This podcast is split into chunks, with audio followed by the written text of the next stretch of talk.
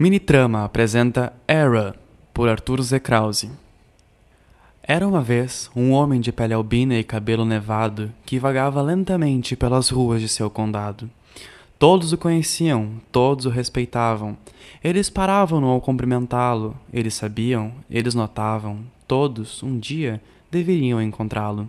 Paravam-no para presenteá-lo e entregar-lhe algo que fosse de bom grado. O homem cordial recebia com alegria, sem mostrar ao bom vivan a afeição da monotonia.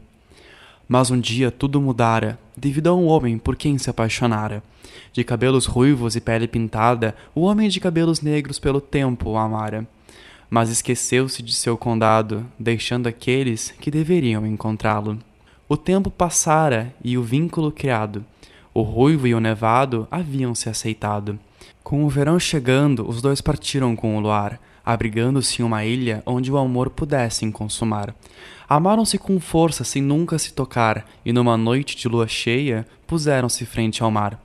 O homem declarou-se, expondo o coração, olhava para o ruivo que ouvia com atenção. Através do tempo o amara, mas sem nunca consumar. Achava que no ruivo não poderia encostar mas na altura do campeonato ele ansiava pelo contato, desejava o ruivo com todo o seu aparato. Com mãos trêmulas e testa suada, os dois se aproximaram, amando-se por completo, por fim eles se beijaram. Mas o mundo ruía e evitava cooperar, o ruivo, na flor da idade, veio a desabar. Em seus braços o homem o segurou, soluçando sob o corpo daquele que amou. A dor se fez presente e a raiva imperou. Sem saber o que fazer, ele apenas suspirou.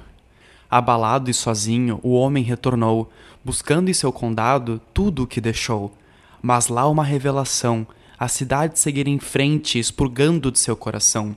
Esqueceram-se do homem e perseguiram-no a ferro e fogo, expulsando da cidade como se fosse um cachorro.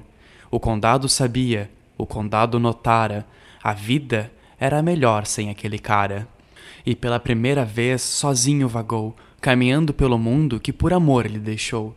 Por terras de barro transitara, evitado por todos que no caminho encontrara.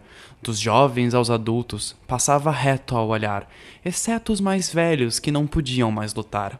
Fadado ao isolamento e expurgado das cidades, caiu no esquecimento e por fim enlouqueceu.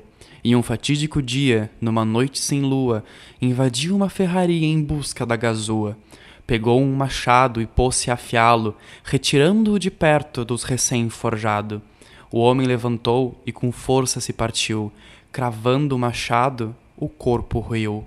O homem brilhou, não estava em perigo, já que para sempre teria um amigo.